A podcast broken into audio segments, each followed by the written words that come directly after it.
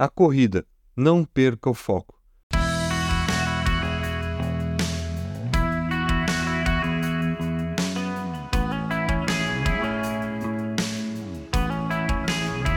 Corramos com perseverança a corrida que nos é proposta, tendo os olhos fitos em Jesus, autor e consumador da nossa fé. Hebreus 12, 1 e 2.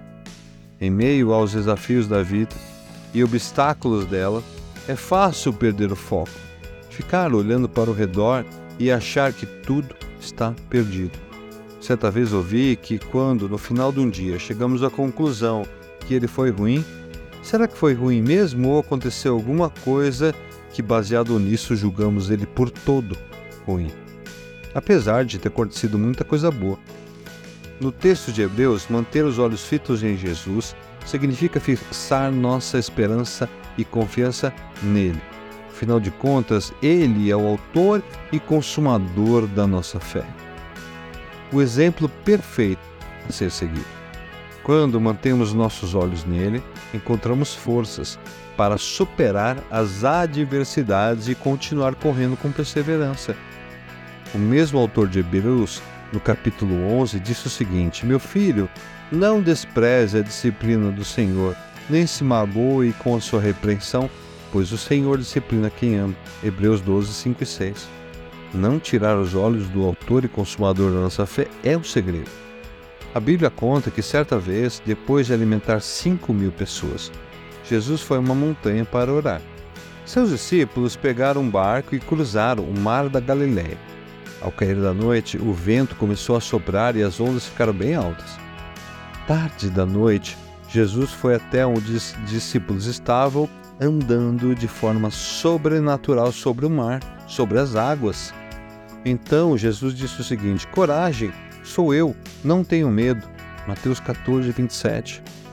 Então o impetuoso Pedro, de forma até abusada, fez o seguinte: Então Pedro saiu do barco, andou sobre as águas, foi na direção de Jesus.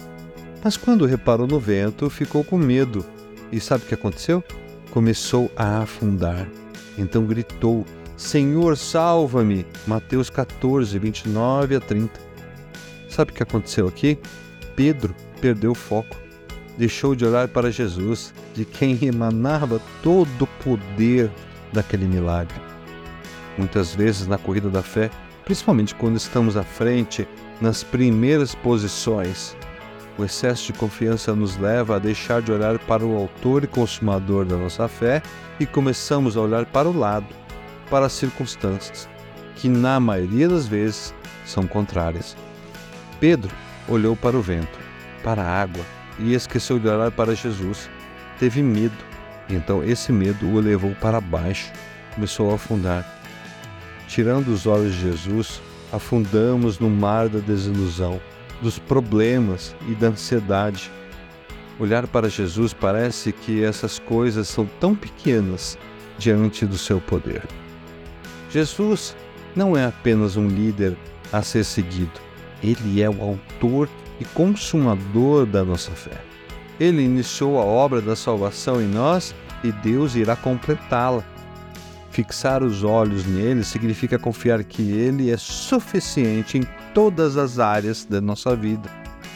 Assim é a vida na corrida da fé. Fixe os olhos em Jesus. Ele é o motivo principal para a sua corrida. Ele é a linha de chegada. Não caia nas garras das mentiras contemporâneas que insistem em dizer que nós, seus filhos, somos o centro da sua vontade. A verdade é que Jesus é o centro de todas as coisas e, consequentemente, da vontade de Deus. Ele é antes de todas as coisas e nele tudo subsiste. Colossenses 1,17. Você não é o centro de todas as coisas, Jesus é.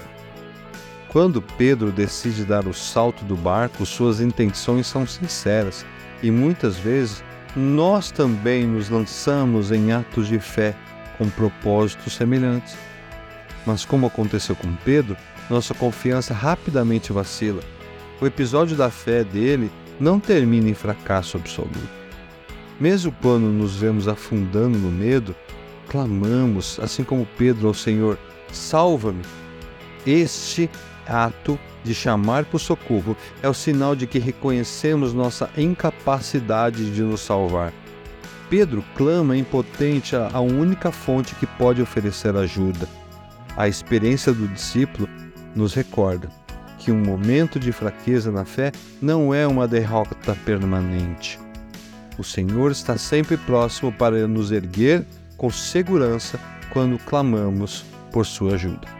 Mas não tire os olhos de Jesus.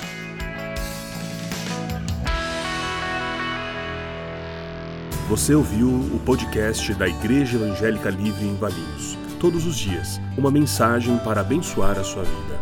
Acesse www.ielve.org.br ou procure por IEL Valinhos nas redes sociais.